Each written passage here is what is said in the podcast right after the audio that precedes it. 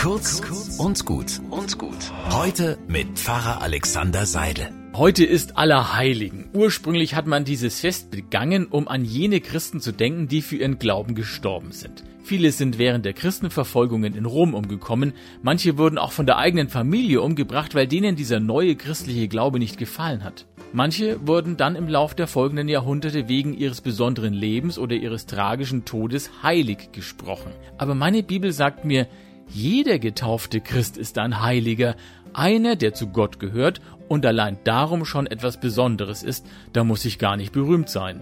So möchte ich Allerheiligen auch für mich verstehen. Als Tag, der mir bewusst macht, die heldenhaften heilig gesprochenen der vielen Jahrhunderte und ich, wir gehören zur gleichen Mannschaft. Uns verbindet der gleiche Glaube an Gott und jeder versucht mit diesem Glauben sein eigenes Leben bestmöglich hinzubekommen. Einen guten Tag wünsche ich euch.